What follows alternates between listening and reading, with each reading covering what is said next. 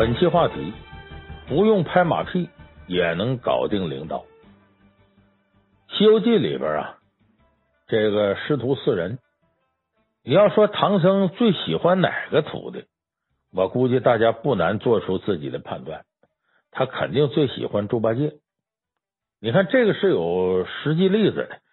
你比方说，这个《西游记》里头啊，有一个除妖乌鸡国，说乌鸡国呢来个老道。这老道呢，把国王啊给推到井里了，害死了。自个儿呢变成国王的样，呃，代替国王呢管理这国家了。唐僧师徒四人路过乌鸡国呀，这个半夜里头啊，死那个真国王托梦，呃，求唐长老啊救救他。这事肯定得孙悟空办呢。孙悟空一想，我要戳穿这假国王啊，我得把那真国王给捞上来。但孙悟空，你看他能耐大，千变万化呀。有一点是他弱项，嗯，他水性一般，就在水底下的能耐不如这个猪八戒，也不如沙僧。你看他两位，一个天蓬元帅，一个卷帘大将，水性都比孙悟空好。所以孙悟空呢，就琢磨这事儿啊，得让猪八戒帮他忙，进那井里头呢，在水底下把那真国王的尸体给驮上了。所以这个事儿呢，他怎么能把猪八戒折腾出来呢？他得先跟唐僧跟师傅打招呼。呃，大半夜呢，他就把唐僧啊给弄醒了，说我要救这国王啊，有点难，得猪八戒帮我忙。但是呢，师傅你呀，你偏心眼儿，你你你你宠着他，我就怕你舍不得。你看看，孙悟空要想支持猪八戒，还得先呐搞定唐僧，才能支持猪八戒。所以唐僧呢。是很喜欢猪八戒，护着他。还有一回，猪八戒呢，挺不情不愿的，是派他探路，他挺难受。孙悟空在旁边看着，咯咯直乐。唐僧马上就训斥孙悟空：“你怎么一点这有爱之心都没有呢？你笑话人家干啥呀？”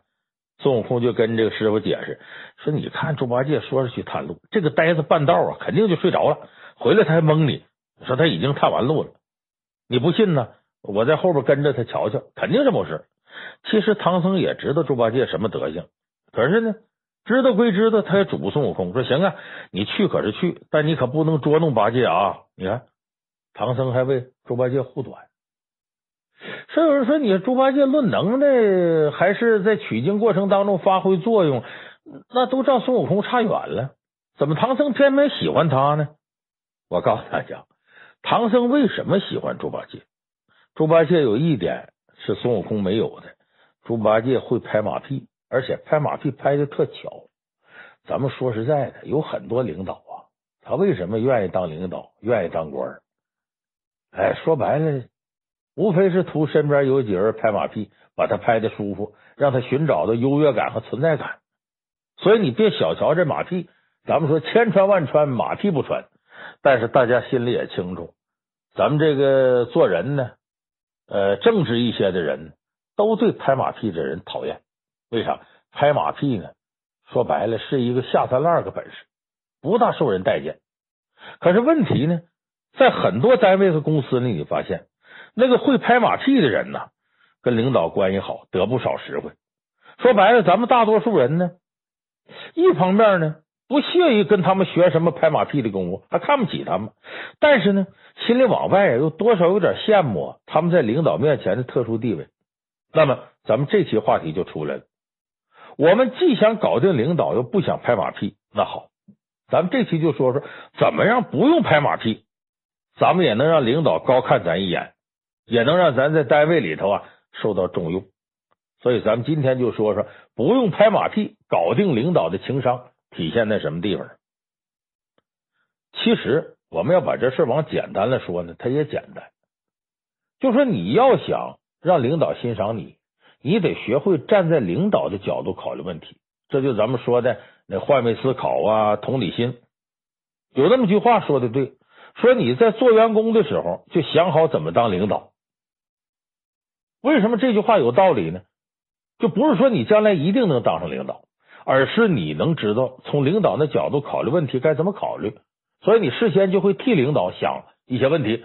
这样的话呢，你就容易得到领导的赏识，在工作当中啊左右逢源。那么怎么样能做到这点呢？其实就要做好四件事。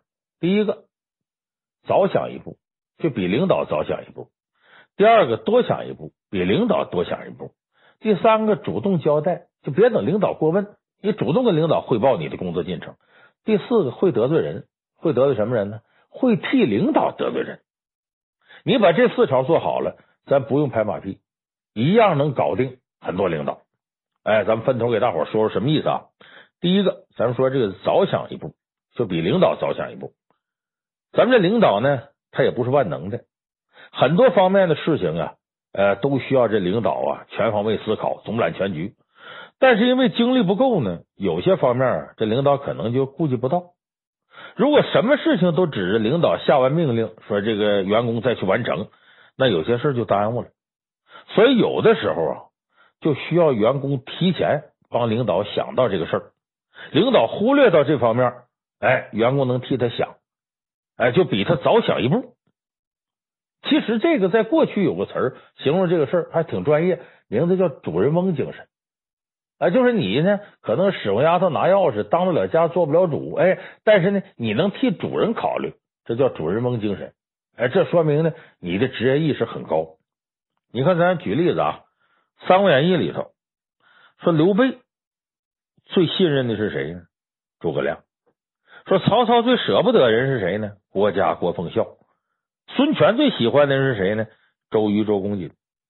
诸葛亮、郭嘉、周瑜这仨人有个共同身份，那就是出谋划策的人，谋士。这谋士干嘛的呢？就是替领导提前想问题的人。你看啊，袁绍死了之后，就官渡之战以后的事儿。曹操呢，把他儿子袁谭呢给杀了。袁绍另外两个儿子袁尚和袁熙吓得。跑到乌恒去了。乌恒在哪儿呢？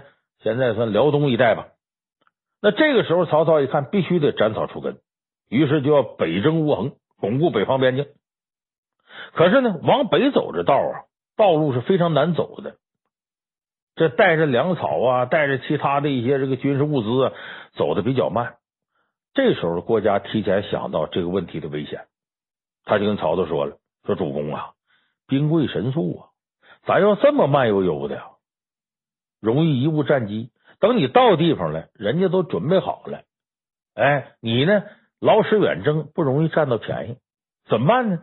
咱们把呀重量大的这些行李全都扔掉，咱们这轻军急行，这样你才能有胜算。郭嘉这个主意为什么出的好呢？为什么他提前替曹操想到这个事儿很重要呢？因为咱都知道曹操啊。北征乌桓冒很大风险。这个三国里有个词儿叫虚国远征。什么叫虚国远征呢？就你把举国的兵力都带出来了，你的后方是比较空虚的。果不其然呢，这曹操前脚刚走，后脚这时候刘备在荆州，他就劝刘表说要趁这个机会啊，嗯，打这个曹操，在后边给他一刀最管用。可刘表这人呢，顾虑多，优柔寡断，把这好机会给丧失了。如果这时候刘表能主动出击，可能后来什么这个赤壁呀、三国鼎立就没这些事儿。所以你想，曹操冒这么大的风险，他要北征没成功，那可是弄个里外不是人了。所以曹操还没意识到这次北征乌桓失败有多大隐患的时候，郭嘉提前就替他想到了。所以你看，这就叫你要替领导早想一步，能给领导解决很大的困难。你像这样的事呢，呃，在我们职场当中啊，其实很多见，倒不像说行军打仗那么重要吧。有些小事你要能早替领导想到了，那就能化解很多尴尬场面。因为有些事领导他不一定顾全得到。你比方说有这么一个事儿，这是真事儿，说有个大型企业呢要举行个剪彩仪式，有一个呃这个利民工程要上马了，当地政府呢很重视，说答应你这剪彩的时候呢，呃，我们派一个副市长去。呃，对这事儿表示支持，可结果到剪彩那天呢，出了点岔头。咱们这市里头可能哎挺高兴，挺激动，这派了两个副市长来。哎，这两个副市长都来了，结果把这个国企这个老总他给担心坏了。怎么的呢？来的太突然，他都没想好，就没准备好。原来以为就一个领导来呢，他一算呢，剪彩呢，俩人剪彩。就他是公司的一把手，然后那个跟这个副市长俩人一起剪彩，所以剪彩呢，他就准备了两把剪刀。你说就准备两把剪刀，真剪彩说说那都让这俩领导剪吧，那他是公司一把手怎么办？他必须得露面，媒体也得报道呢。所以你说两把剪刀，现场仨人，你不让那俩领导谁上？不让谁上，谁都不高兴。你说这可怎么办呢？哎，这时候呢，总经理助理不紧不慢就递上把剪子，嘿嘿，说领导啊，我想到这事儿，我就怕到时候再多来个重要人物，我呢多预备了几把剪子。你看，他又拿出一把剪刀来。哎呦，这领导一看，哎呦，你你你太好了，你太好了，这今天没你，咱这丑出大了。你看，就这就说明你早替领导想一步，能够在很多关键时候帮领导的大忙，解了他的危机。所以你说要这样，领导能不得意你吗？你看《红楼梦》里头也有类似的事儿，说这王熙凤，你看为啥？你看王夫人，哎，也觉得她好，贾母也觉得王熙凤好，都比较这个得意她，就因为很多事儿啊，王熙凤能提前想到。你看林黛玉进贾府的时候呢，王夫人就问王熙凤说：“怎么不找两匹布给你林妹妹做衣服呢？人家刚来呀，表示欢迎啊，咱得给做衣服。”王熙凤说：“哎呀，这个我早想到了，布料我都准备好了，一会儿我就给你拿过去。哎，你要看看花色行不行？要行的话呢，我就马上打发人做。我早都准备了。”王夫人一看很高兴，为啥呢？你看这个下级啊，啥事不用他自个儿交代，人都想好了。你说这领导当的能不省心吗？再有一个啊，说王熙凤，你别看她挺泼辣，她有几个好闺蜜。你看宁国府里头呢，贾珍的媳妇尤氏，这俩人挺好。呃，这俩人呢，要搁现在时髦词儿，就说相爱相杀，见面就得呢，呃，互相嘲讽一下，但是关系很好。再一个，尤氏的儿媳妇秦可卿，俩人也不错。说有这么一回呢，这个尤氏请王熙凤啊到宁国府玩，正好呢，秦可卿他弟弟啊秦钟也在。哎呦，这小孩长得漂亮，而且呢，呃，斯斯文文的，还有礼貌。这王熙凤一看，哎，这孩子特别喜欢。可是呢，王熙凤呢是秦钟的长辈，头一回见面还这么喜欢这晚辈呢。长辈就应该给晚辈送点见面礼。但是王熙凤呢来的也匆忙，提前也不知道，也没准备。一看到秦钟呢，喜欢的不得了。你这这这这我给什么呢？手头也没东西。结果正在这个时候，他跟秦钟说话这功夫，他的丫鬟啊，就说白了通房大丫头啊，平儿。已经叫人呢把礼物给送来了，什么呢？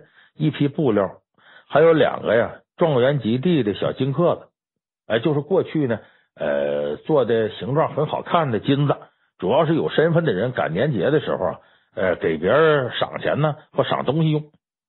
所以你看，王熙凤没准备礼物，这时候平儿提前替他想到了，一下子把王熙凤的面子给圆回来了。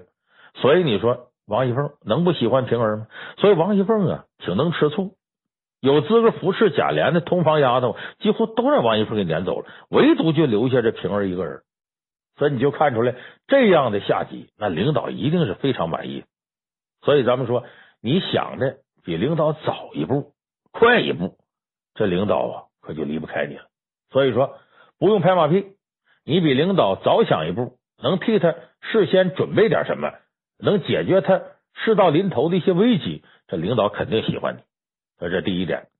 第二个呢，叫多想一步，就比你领导啊多想那么几件事，比他想的能更周全点。这什么意思呢？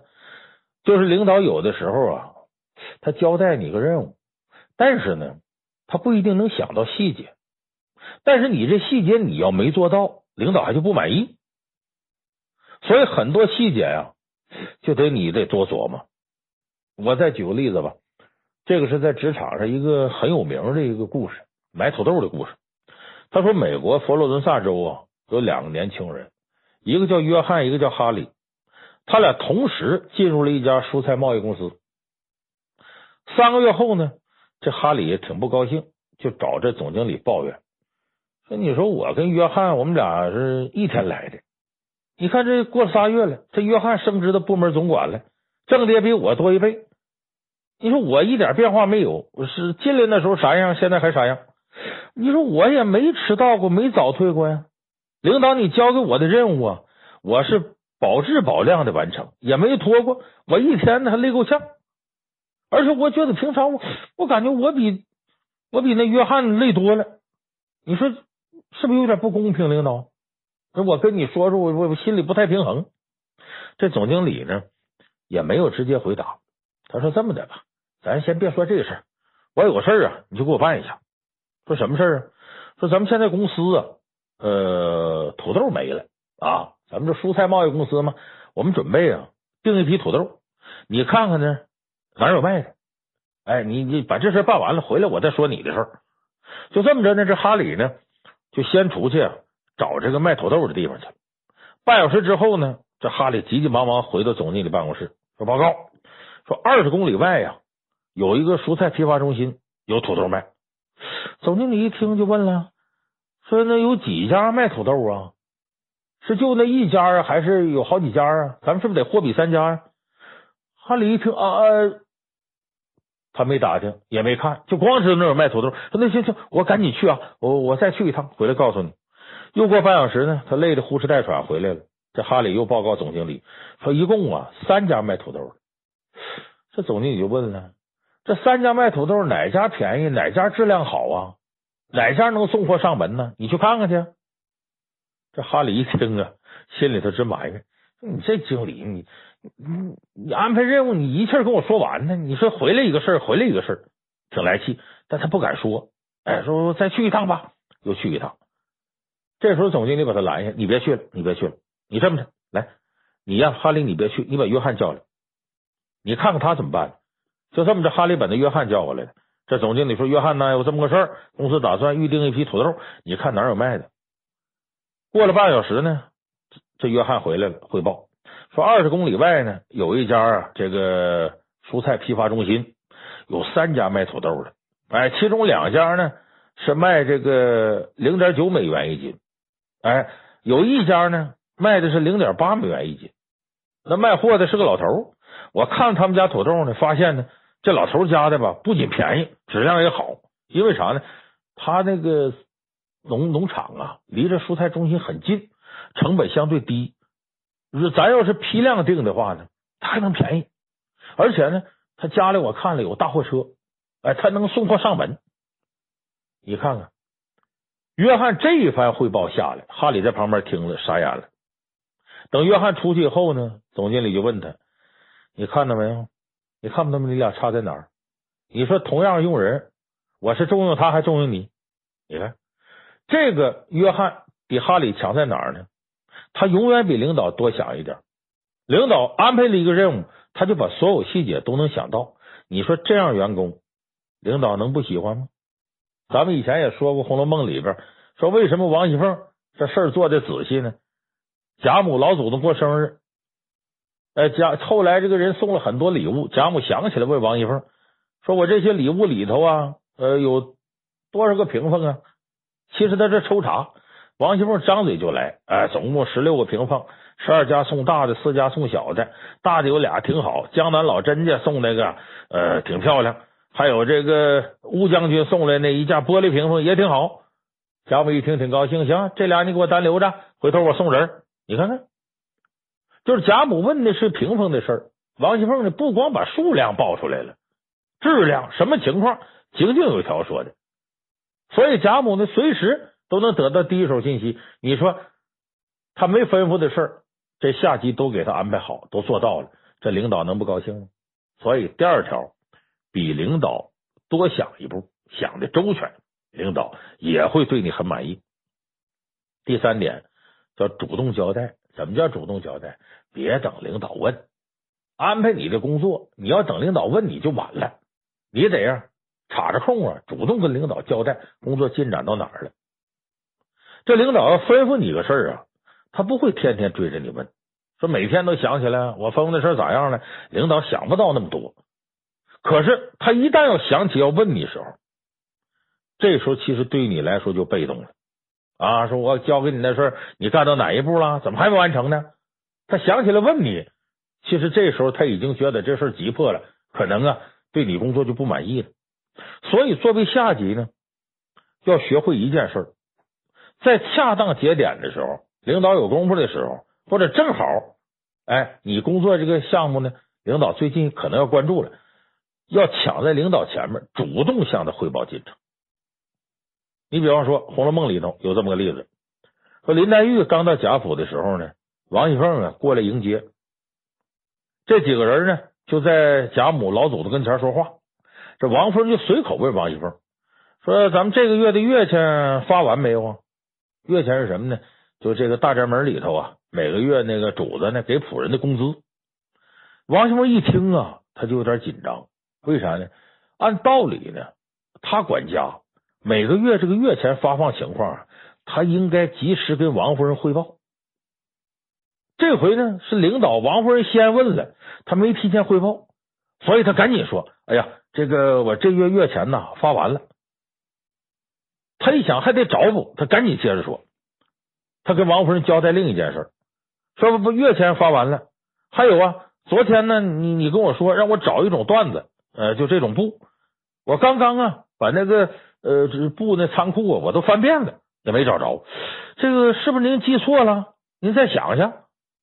你看，他为了找补呢，他把月钱这事汇报完了，再多汇报一个事儿，就你交代给我呢，我找了没有？您是不是记错了？这王夫人一听挺高兴啊，你这办事还真快。哎呀，可能是我记错了，那找不着拉倒吧，可能在别的地方呢。你看，主动交代你的。完成任务的进展和情况，所以这个呢，等于是让领导啊省心，少操心，所以这一点领导也会喜欢你。那么最后一条呢，非常重要，叫会得罪人。什么叫会得罪人呢？会替领导得罪人。你注意，领导啊是不愿意得罪人的。得罪人的事儿呢，比方说得罪下级的事儿，那得是中层干部来完成。哎，就中层领导干这个事儿，那下级干嘛呢？下级要得罪谁呢？得罪客户的事儿，下级干；得罪下级的事儿，中层领导干。人家大领导是不会得罪人的，所以你要替领导得罪人，你就得把这锅呀背过来。咱再举例子吧，四大名著里边呢，呃，有几个领导啊，都喜欢那种会得罪人的下级。咱们说刘备。你听刘备最对张飞说常说的话是什么呢？三弟不可鲁莽，三弟不可造次，三弟退下。这三句话，只要张飞在场，基本就得说其中一句。你等那《水浒》里那宋江呢？他说这个李逵最常说的是：“你这黑厮休要多言，这黑厮不得无礼。”这谁呢？说李逵，让李逵躲一边去。你看着好像啊，刘备骂张飞，这个宋江骂李逵，好像是呢不喜欢他俩，恰恰不是。这二位啊是最得领导喜欢的，而且这两位张飞、李逵四肢发达，头脑简单，好像很傻很天真，说他们这脾气秉性也暴躁，爱得罪人，好像让领导操心，其实根本不是。实际上，张飞、李逵好得罪人，那都是替领导得罪人。都是借你口中言传我心腹事，其实是替领导啊表达态度的。你再这么说，咱举例子啊，你看这个三顾茅庐，刘备拜访诸葛亮，那诸葛亮是拿着谱的，因为什么？上赶的不是买卖，我如果让你一次来你就见着我了，嗯，显不出身份来，所以一拖再拖，见不着啊，出门了，正睡觉呢，哎，其实刘备也烦。你说你装什么大尾巴狼啊？你让我等你，我管怎么的，我也是个名义上的皇叔是吧？所以刘备等诸葛亮这功夫呢，他也烦。但是呢，刘备不能发急，为什么？自个儿呢礼贤下士，你让人一看你这不假的了吗？所以就是心里头多搓火，他都得耐心在这等。哎，这个时候张飞可不管那个，等不多长时间，他生气了啊！你这人怎么这么傲慢呢？让我大哥站那等你啊！你在那睡稳当的，哼！我到你后屋放把火，我看你还能不能睡着了。这张飞在这就嚷上了，他这么大声，那诸葛亮肯定也听着了。张飞叫唤的这么欢，哎，刘备这时候呢就会拦他。刘备不吱声，让关羽先吱声。关羽三弟不可造次，不可鲁莽。等这个关羽把张飞给劝阻住之后呢，刘备也没吱声，哎，继续在那等。其实刘备这时候心里有气儿，有气儿归有气儿，他不能表示出来。借张飞的嘴啊骂出来，其实他心里很痛快。你是个诸葛村夫，你装什么大尾巴狼？他心里高兴着呢。所以要如果他真要是确实对张飞不满，那张飞一开始他就早应该吱声，而且他直接就说：“你给我怎么怎么怎么着？”结果还关羽拉一刀啊，刘备装好人不吱声。所以你看这个事情说明什么？张飞是替刘备得罪人的，巧妙的表达了刘备这态度，让诸葛亮也知道知道啊，我大哥是好人，我们下边可对你不满意，你别在那装，你赶紧起来，跟我们大哥端茶倒水，好好聊，怎么这个一统天下这些事儿啊啊！所以说，你看张飞是干嘛呢？替领导替刘备得罪人呢。那李逵也是如此，哎，经常是宋江呢，呃，不怎么样了，这时候李逵呢。先当枪使，先杀出来了，所以往往他替宋江表达了不愿意表达、不好表达的事儿。所以你看，每当李逵、张飞两个人鲁莽行事的时候，啊，替他两个领导发言的时候，你看着好像骂的挺狠，黑死不得无礼，你都退下。事后这两位领导啊，呃，从来不找后账。为啥呢？这就跟现在很多公司一样，很多员工啊都觉着。说我自己这个主管呢，非常凶，非常苛刻，但是大老板呢很和善，也不发火，所以很多员工觉得自个儿的主管是个坏蛋，老板是好人。其实啊，老板才不是什么好玩意儿呢。老板不能亲自批评员工，得保持风度嘛。所以说这个呢，呃，大老板、大领导负责当好人，那你就得有下头的中层或者下级负责得罪人。谁能替大领导得罪人，那领导都会喜欢。为啥？你等于中间给他做了一个隔离带，做了个防护层，做了个缓冲阀，让领导能够舒舒服服的、安安稳稳的待在那个位置，呃，尽情的装他的大尾巴狼。你说那领导老板能不喜欢你吗？所以咱们今天说这个，大伙记住，比领导早想一步，比领导多想一步，主动向领导汇报工作进程，还要替领导得罪人，你得会得罪人。说白了，这四点呢，本质都是一个。就是你要以换位思考的心态呀，揣摩领导的需求，能做到这四步，我告诉大伙，你用不着拍马屁，也能搞定领导。为啥呢？哪个领导不喜欢让自己省心又省力的员工呢？你要明白这个道理，咱们在单位不用拍马屁，把这四点做到了，你在单位里就会左右逢源。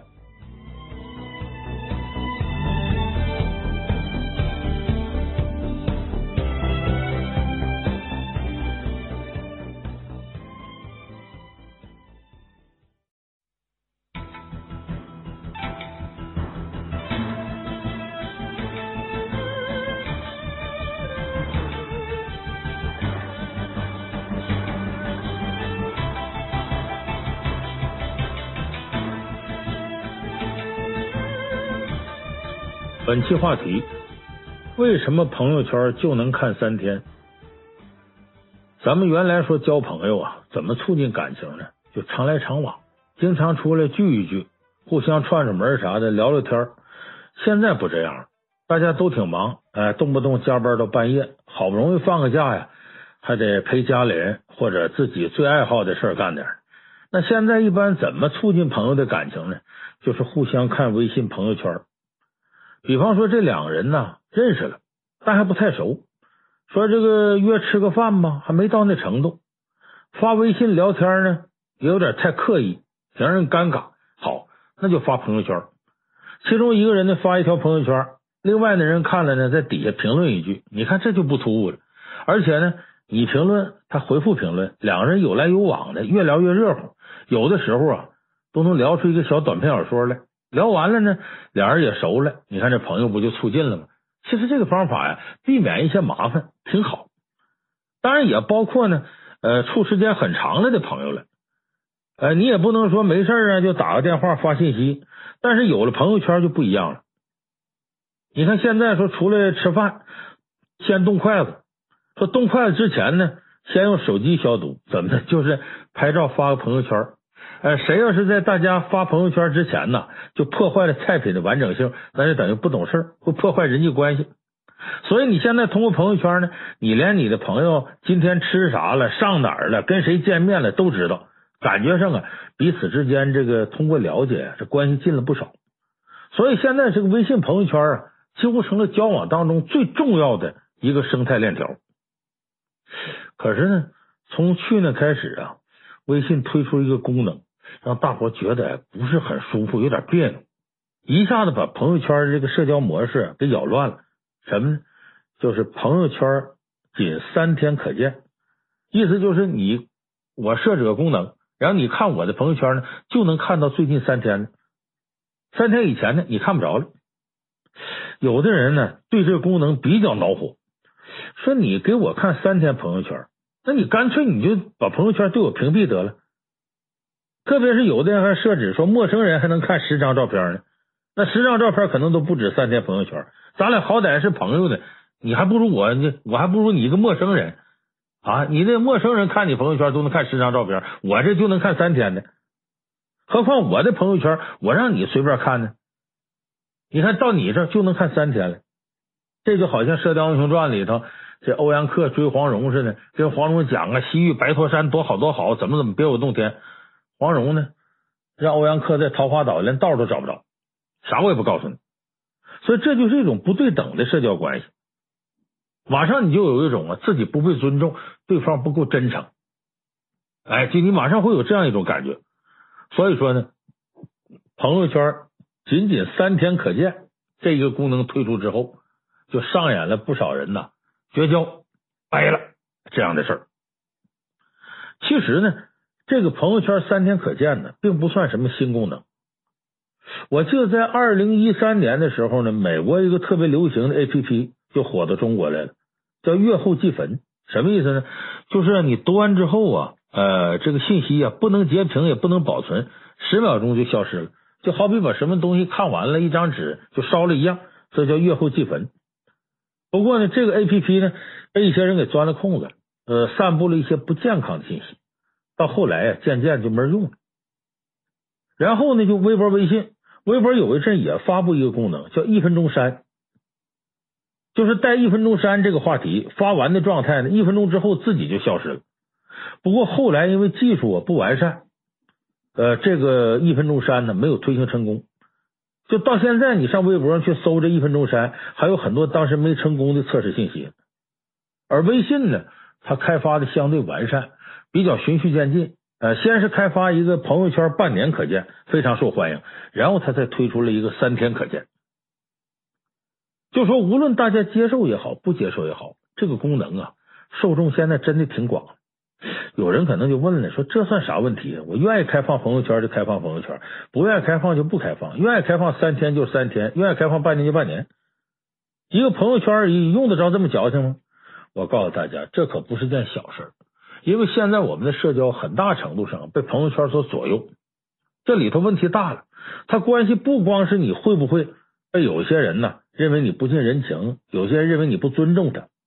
而且这里头还关乎着你自己能不能在社交层面健康成长。就说白了，你开放多长时间朋友圈，有的时候跟你的情商有关系，有可能是你情商出问题了。那咱们今天就给大伙说说，你为什么不愿意开放自己的朋友圈？为什么要设立朋友圈三天可见？这里头有情商的问题。说一个朋友圈怎么还能跟情商扯上关系呢？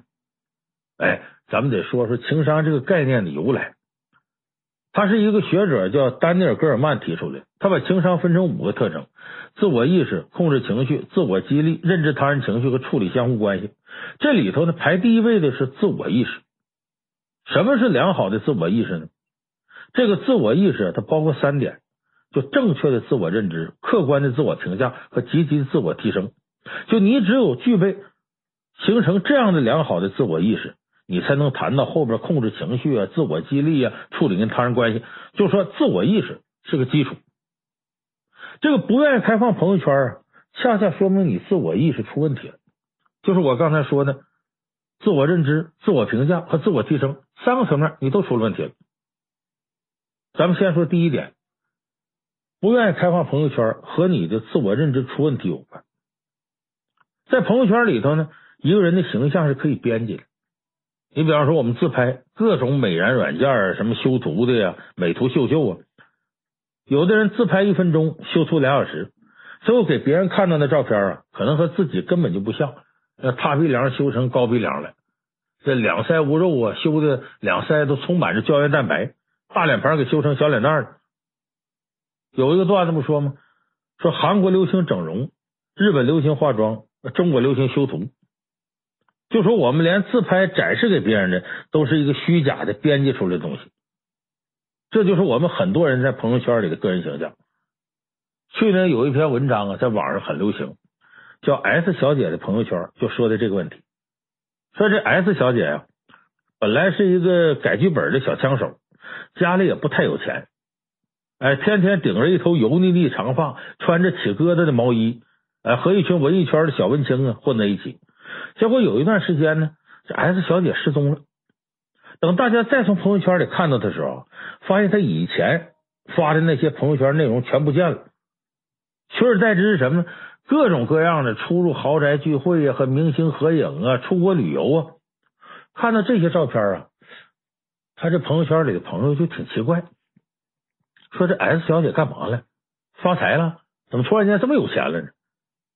后来一个偶然的机会。就他原来文青圈里头的这些朋友啊，有一个人参加朋友公司的一个聚会，发现这公司呢有个成员列表，这列表里头竟然有这个 S 小姐，他就问他朋友说：“这 S 小姐在你公司干嘛呢？”他朋友告诉他说：“他这 S 小姐在我们公司，就是个小助理，普通员工。”顺便还给他展示一下这 S 小姐的朋友圈，让这个文青很惊讶的是呢，这个 S 小姐跟这个 S 小姐绝对是同一个人，微信号都是一个微信号。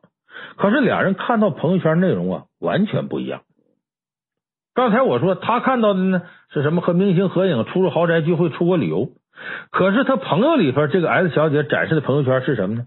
是如何努力加班、如何励志、如何热爱公司。说白了，这个朋友圈是专门展示给自己同事看的，给老板看的。怎么回事呢？回去以后啊，这个小文青和朋友一眼就明白了。这 S 小姐是设置了好友分组，不同的好友看到的朋友圈内容都不同。同事看到的是认真工作，朋友看到的是各种炫富。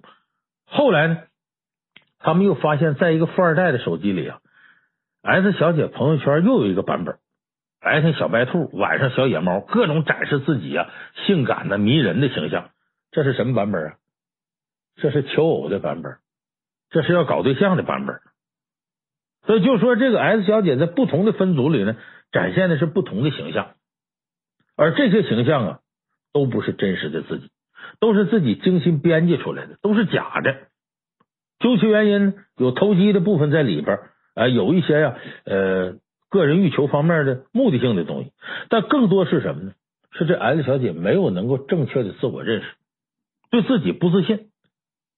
咱们很多人虽然没有 S 小姐这么夸张，但是或多或少的都会有这样想法，觉得我的真实形象啊不怎么样，没办法被人接受，所以啊，我要展示出来一个经过我编辑出来的改造过的虚假的形象。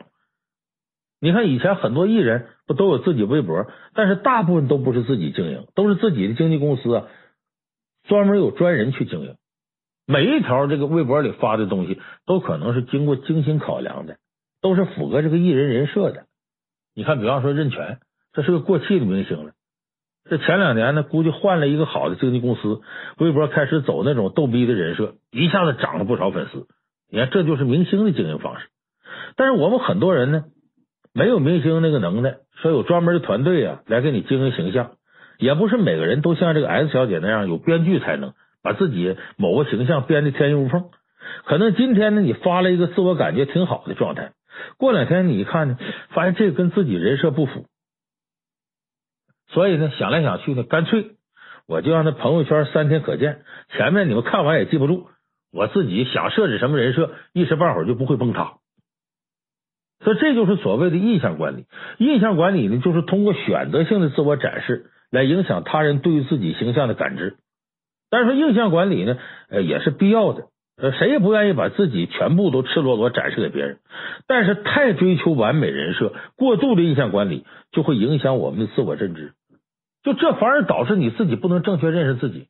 你天天在虚假的世界里边，你总想给别人提供一个假的完美的形象，这其实是对自我认知的一种不正确态度，就是你不自信。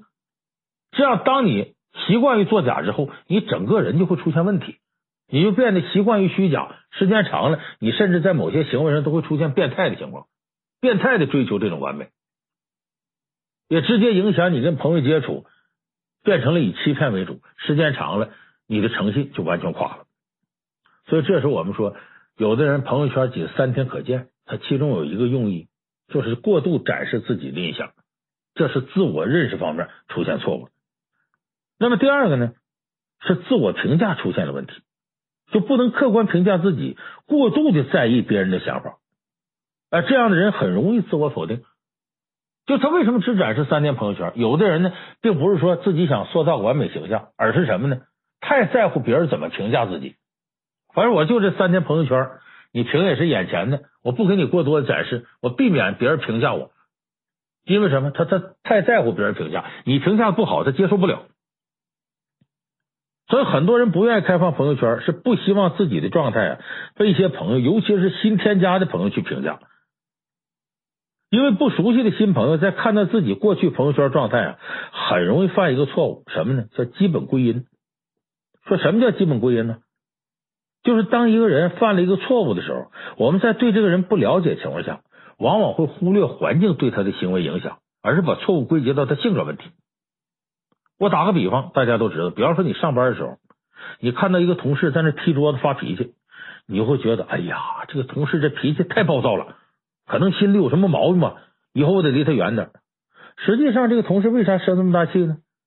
因为早上出来发现自己车呀，你被人割刀给划了一下子，折腾一早晨啊，心情特别不好。所以，这种环境引发的错误，我们常常在不了解情况下，容易把它归结到性格上。这个就叫基本归因错误，而且好玩的是什么呢？我们在评判别人出这事儿的时候啊，都认为这是他性格造成的，啊，觉得这是这人性格不好。可是我们自己出现这样问题的时候呢，脾气暴躁，是不是都觉得这错误不是我的性格，是别人给我招的，是环境造成的？你看这有意思。那么这个基本归因错误现象放到朋友圈里呢，就是你很久之前发的一条这个朋友圈。啊，或者发现什么负能量的东西，很可能被新添加这个朋友误解，往前一翻，看到你这条，哦，对你的评价就会出现偏颇，而这些不正确评价呢，又反过来会左右你的心情，让你不能控制的否定自己。这个其实就是不能正确客观评价自己造成。就在自我认识之后呢，还有一个自我评价的问题。那《红楼梦》里边，林黛玉其实就这么个人，史湘云跟他开玩笑。啊，说有一个唱戏的很像你，他马上觉得史湘云是在侮辱他，你瞧不起我。贾宝玉怕他生气呢，就责备史湘云，你怎么能说黛玉呢？黛玉听又不乐意了，觉得啊，史湘云是大小姐，我就是个穷丫头，你是觉得我不配让人家说？哎，人家下人给他送宫花，送到他这儿呢，他不乐意了，说最后送到我这是不拿我当回事啊，我就是个没地位的主子。你看，就是说林黛玉对自己的评价永远都是建立在别人的一举一动之上，她没办法客观评价自己。这一点呢，薛宝钗做的很好。无论林黛玉呢多瞧不上他，拿什么话去敲打他，他都一笑了之，因为他自个儿知道，我呀，我不是那样人。你说这我也不往心里去。你看这次大家熟悉这李小璐事件，这其实是挺闹心的，是马苏。这李小璐跟裴吉万呢有没有事儿？贾乃亮原不原谅李小璐？这焦点都应该是这仨人。结果呢，马苏给背了锅了。哎，李小璐为了自证清白，说一句：说我跟马苏这几个人当时都在裴吉万家里头呢，所以我跟裴吉万没事儿。这马苏不得不跑出作证，说对我也在裴吉万家里。可这么一句，网友炸锅了，各种诅咒和侮辱马苏。后来马苏参加个综艺节目，蔡康永主持的，蔡康永就问他说：“你因为管了这么闲事，被卷进这事当中，现在被骂成这样，你怎么想的？”马苏就说：“我也没啥想的，因为我感觉他们说的都不是我，所以我也不想回。就甭管这事情真相是怎么样，甭管马苏说这话是不是真心，这个事儿呢不在咱们讨论范围内。但是马苏说这话的这种心态挺值得学习，就是我认为我是个什么样人，我就是个什么样人。”我不会被外人看法左右，我觉得这样的心态还是挺好的。你再比方说，季羡林啊，是咱们国家的国学大师，他的成就啊，他的头衔一大串，能吓死人。很多人感觉这就是特别让人尊重的一个老秀杰。结果呢，最近呢，在微博上有人贴了他几段日记，让很多网友啊大跌眼镜。就很多网友看完日记之后还琢磨，说这是假的吧？这能是真的吗？什么呢？这叫《清华园日记》，是老头自己的日记。这里头收录东西啊，有骂人的、骂老师的，说老师讲的这东西啊，都不知道是放什么屁；还有骂自己同屋的，说这人不可交，没热情、没思想，死木头一块；还有吐槽女同学的，说去看女生打篮球，看什么呢？就是为看女生大腿，结果这些女生腿太黑了。甚至还有呢，看一些这个色情小说的心得。所以这个是不是真的呢？我告诉大家是真的，确实是季羡林当年的《清华园日记》。在出版之前呢，人家出版社编辑看完挺尴尬，就问这个季羡林老人说：“这个咱要不要修改一下？要不别发了？”季羡林就说：“不用，我怎么写就怎么发，我就是这么个人嘛。”其实这也是季老啊，活到一定年龄，活明白了。而且季老在摘选日记之前写个自序，有几句话说的挺好，说我知道自己的日记也不成东西。但是对我的生活来说，他们很重要，记录了我真实的生活轨迹。就无论这个日记发表之后别人怎么看他，他觉得不在乎。他我自己知道自己什么样就够了。我觉得这是一个客观评价自己的典范。当然，我们很多人呢做不到像季羡林老人呢这么超脱，但是你完全可以呢尽可能的不在乎别人对自己评价。就你啥样，你自己心里还没个数吗？所以有的人把这朋友圈。变成三天可见，其实是特别在乎别人对自己的评价，怕一些负面评价导致自我否定，导致自己啊心里承受不了，所以这是自我评价上出现问题。还有第三个呢，自我提升也出现了问题。什么叫自我提升呢？三国里头有这么个自我提升的经典故事，叫士别三日当刮目相看。什么意思？就是最后取了荆州这白衣渡江的吕蒙。他十五六岁啊，开始随军出征。吕蒙的武功很高，哎，是员武将，但是他不认字。有一次，孙权呢就对他和另外一个将军说：“说你们现在啊也升了官了，身居要职了，掌管国家大事了，就该多读点书，让自己不断进步。”这主公一说呢，吕蒙还真听进去了。白天练兵，晚上看书。原来啊，鲁肃、鲁子敬啊挺看不上他，觉得你就有勇无谋，是个武夫。结果过了一段时间呢，鲁肃啊接替周瑜掌管吴军，上任的途中啊经过吕蒙的驻地，吕蒙呢一看上司来了，呃摆酒宴款待鲁肃，鲁肃闲着没事就跟他聊啊天下大事，没想到这吕蒙很有看法，让鲁肃非常震惊，说我一直以为你呀这四肢发达头脑简单，现在你头脑也不简单了，不再是当初的吴下阿蒙了。这吕蒙挺骄傲，他说那是。士别三日，当刮目相看。就几天不见了，你不能用老眼光看我。其实这个说的是什么呢？就是积极的自我提升。如果说吕蒙不是能够清楚的知道自己优势劣势，没有一味的否定自己或者骄傲自大，那么他也不会那么认真积极的去提升自己。所以就说，你只有在自我认识、自我评价层面能够正确的看待自己，你才能够发现优缺点去自我提升。那种把朋友圈说我就三天可见，我前面说了，他一个是自我认识不够，一个是呢对自我评价时候出现问题。如果你这两方面出现问题，那你往往找不出自己需要提升的地方，你就不能正确进行自我提升。你人要不能正确进行自我提升，那么你想真正的进步就很困难。所以基于以上咱们说这些啊，吕蒙他能够清楚的知道自己的优势劣势。这来自于什么？一种开放的心态。那么我们现在很多人把朋友圈设置成三天可见，就像我刚才说的，他在自我认识和这个自我评价方面都出现了一些问题。其实这是一种有意识的回避，这种回避对于自己成长啊是没有任何帮助的。就我发现我们现在很多人，一方面活得很自我啊，我就是我，不一样的烟火，我不在乎什么；可另外一方面呢，又对别人的评价敏感的要死。又为了设置一个完美的虚假的形象，甚至不择手段。你说你活得多拧巴，多没意思！开放一点，假的东西瞒不了人，而真的东西能直接刺激你进行自我提升。所以咱们这么一说就明白了，刚才说这三点是循序渐进、缺一不可的。你只有清醒认识自己，才能客观评价自己；只有能客观评价自己，才能积极自我提升。这三点结合到一块呢，就是咱们说的情商的起点——自我意识。呃，自我意识呢是整个情商的基础。所以咱们说呀，朋友圈这点事儿啊，不是小事儿。它重点并不在于三天可见还是半年可见。而是在于其中所反映出来的情商问题，一定要重视起来。只有形成一个良好的自我意识，才能让情商真正的有所提升。所以我建议，要么你谨慎的发朋友圈，不要随便把朋友圈当成自我发泄的这么一个阵地；要么呢，你呀，索性就完全的开放，让大家都看看，别人爱怎么评价怎么评价。